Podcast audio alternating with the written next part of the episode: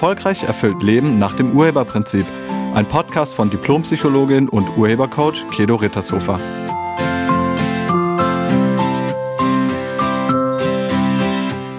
Hallo, herzlich willkommen und schön, dass du da bist.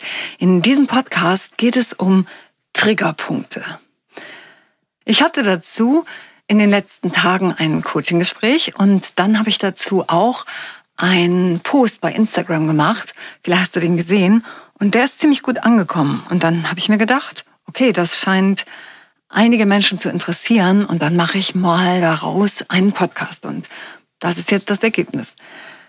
Also ein Trigger oder Triggerpunkte sind Auslöser. Und vielleicht kennst du ja diesen Begriff auch aus der Medizin oder aus der Physiologie, weil es gibt auch körperliche Triggerpunkte. Das sind dann Verklebungen in der Muskulatur. Und wenn man da drauf drückt, dann tut das ziemlich doll weh. Also das löst einen Schmerz aus. Es gibt auch sowas wie eine Triggerpoint-Therapie. Da sucht man extra solche Punkte und die werden dann gereizt, um irgendwas zu lösen im Körper. Und natürlich gibt es auch emotionale Triggerpunkte, die eine emotionale Reaktion auslösen, wenn man sie quasi mental berührt. Das können Geräusche sein, das können Ereignisse sein, das können Menschen sein und es können natürlich auch Situationen sein. Und das ist immer sehr, sehr individuell. Also jeder Mensch hat seine ganz persönlichen Triggerpunkte, auf die er emotional stark reagiert. Kennst du das auch?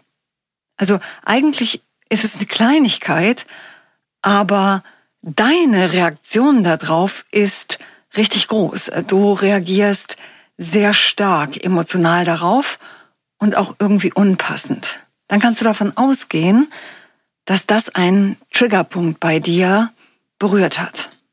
Die Reaktionen auf Trigger sind zum Beispiel Angriff. Also du gehst sofort in eine Abwehr- und Angriffshaltung.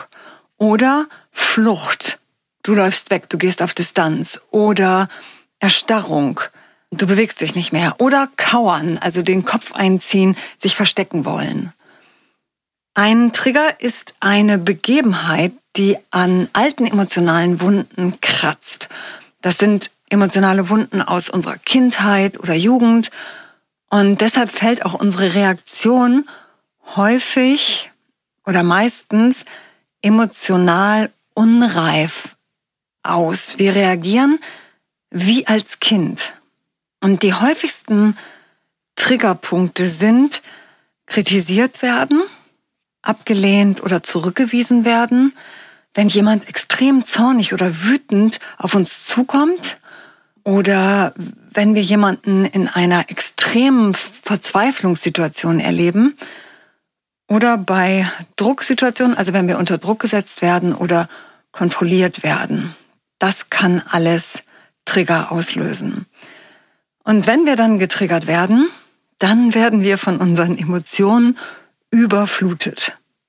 Und das macht es schwierig, weiterhin klar zu denken und zu sprechen, weil wir absolut keinen Zugang mehr zum logischen Teil unseres Gehirns haben. Jeder hat Triggerpunkte und wenn man es sich mit anderen Menschen nicht verscherzen will, dann sollte man das wissen.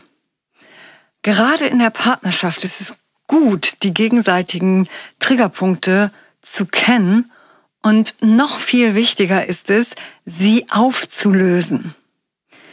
Wenn man sie auflösen will, muss man zunächst herausfinden, welche persönlichen Trigger man hat. Und dann ist es gut zu überlegen, an welches emotionale Trauma man erinnert wird. Also welche alte Wunde, emotionale Wunde wird da angekratzt. Ich hatte zu dem Thema ein Coaching-Gespräch mit einer Frau, nennen wir sie Lene. Lene ist 31 Jahre alt, sie ist verheiratet und sie hat eine vierjährige Tochter. Lene und ihr Mann geraten immer wieder aneinander und dann eskaliert das irgendwie.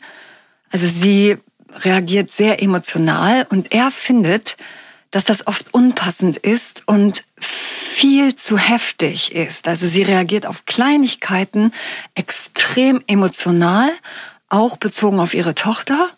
Und weil Lene das mittlerweile auch extrem stört, kam sie zu mir ins Coaching-Gespräch.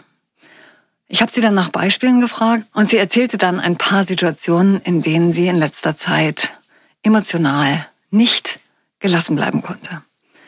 Da hat zum Beispiel ihr Mann ihr erklärt, wie man die Spülmaschine platzsparender einräumen kann. Und dann ist Lene emotional explodiert. Sie ging sofort in die Abwehrhaltung, sie fühlte sich persönlich angegriffen und der Streit begann. Eine andere Situation war im Auto, wo eine Freundin ihr gesagt hat, wie sie fahren soll während der Fahrt. Und auch hier hat Lene sofort mit Widerstand reagiert und auch sehr emotional reagiert. Und dann war noch eine Situation im Kindergarten. Die Erzieherin hat Lene mitgeteilt, dass ihre Tochter falsche Kleidung trägt. Und zack, hat Lene emotional reagiert und hat hinterher im Auto gesessen und geweint und war total entsetzt darüber. Wir haben dann herausgefunden, dass Lene auf Kritik emotional reagiert. Also ihr Triggerpunkt ist Kritik. Sobald sie sich kritisiert fühlt, reagiert sie extrem emotional. Und vielleicht kennst du das ja auch. Also vielleicht ist ja auch dein Triggerpunkt Kritik. Wichtig ist dann zu erkennen, wieso das so ist. Also, was liegt da drunter? Und bei Lena haben wir herausgefunden, dass sie auf Kritik so reagiert, weil sie da drunter den Gedanken hat, wenn ich kritisiert werde, dann bin ich dumm. Also der andere sagt mit seiner Kritik immer, du bist dumm oder sogar zu dumm. Wenn ihr Mann ihr einen Optimierungsvorschlag macht, bezogen auf die Spülmaschine, dann hört Lene, du bist dumm. Oder du bist zu dumm. Hat er aber nicht gesagt, aber sie hört das. Und wenn ihre Freundin ihr sagt, wie sie fahren kann, dann hört sie auch, du bist dumm. Oder du bist zu dumm, um das selbst zu wissen. Hat aber die Freundin gar nicht gesagt.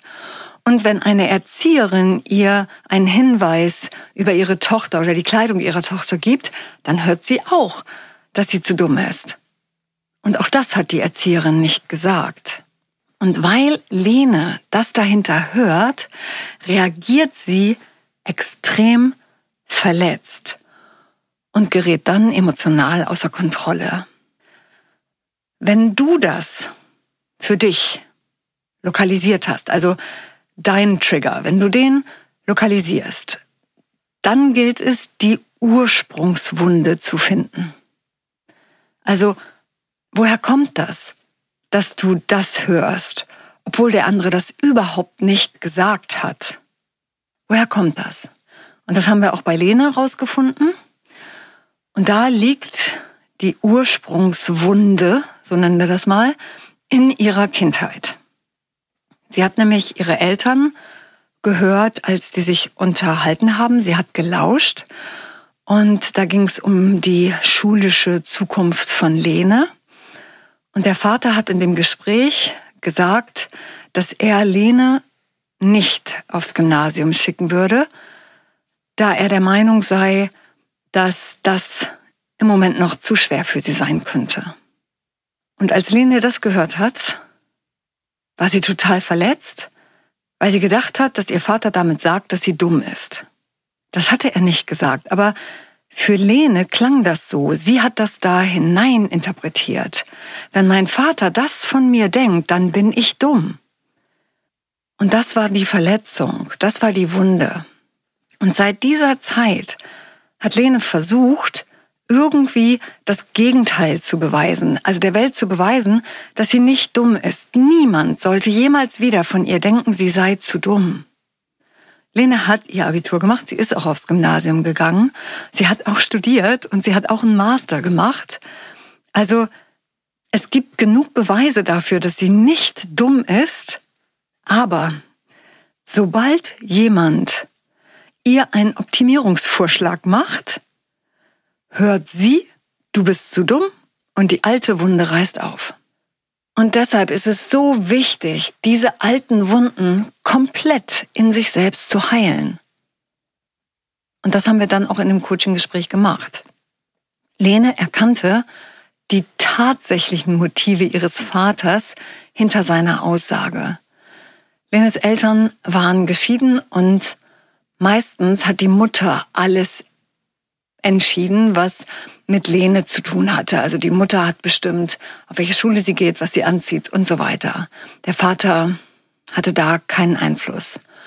Und er selbst war Dozent an der Universität und er hat jeden Tag gesehen, wie schwer es vielen Studenten dort viel zu lernen, also unter welchem Druck die alle gelernt haben. Und er hat gesehen, dass einige Studenten diesem Druck nicht standhalten konnten und dann ihr Studium abgebrochen haben. Viele seiner Studenten hatten überhaupt gar keine Lernbegeisterung mehr. Und das wollte er seiner Tochter ersparen. Ihm war es wichtig, dass Lene ihre kindliche Lernbegeisterung behält. Und deshalb wollte er sie noch nicht aufs Gymnasium schicken. Er sagte das damals, um sie zu beschützen und nicht, weil er gedacht hat, dass sie dumm ist.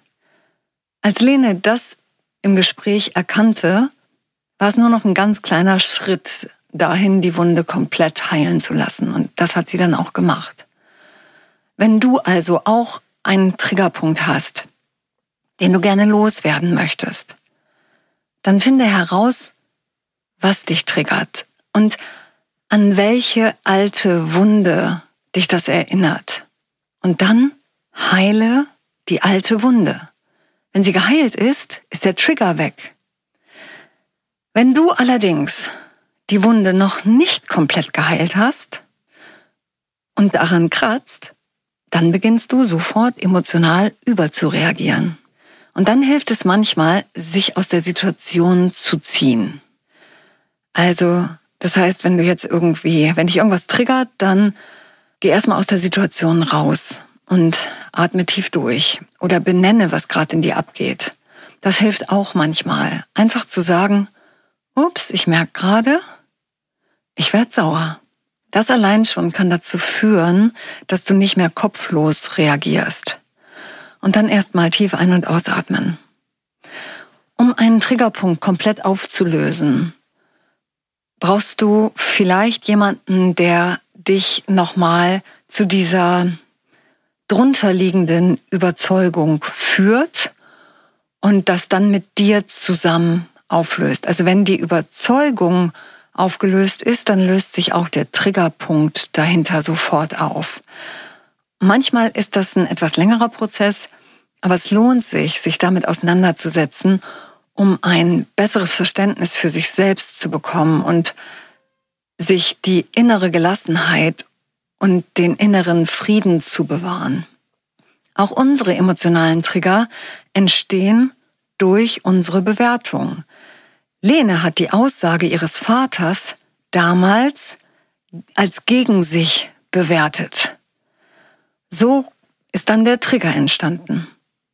Und stell dir vor, stell dir vor, du bist acht oder zehn Jahre alt und vielleicht bist du in einem Verein. Vielleicht in einem Fußballverein oder Sportverein oder in einem Tanzsportverein. Ganz egal. Und jetzt wird euch etwas Neues beigebracht. Und die anderen Kinder lernen das ganz schnell und setzen das auch sofort um. Aber bei dir läuft es nicht so schnell und es dauert ein bisschen länger. Du machst es anders als die anderen, vielleicht sogar falsch. Oder du verstehst die Abläufe nicht ganz so schnell und kommst deshalb ins Straucheln. Und vielleicht lachen die anderen jetzt auch darüber, wie du das umsetzt, weil es so lustig aussieht. Ja, und dann kann es sein, dass es in deinem Bewusstsein Klick macht in dieser Situation, weil du das irgendwie als gegen dich bewertest, weil dir das komplett unangenehm ist auf einmal, weil du das auf dich beziehst und denkst, dass mit dir irgendwas nicht stimmt.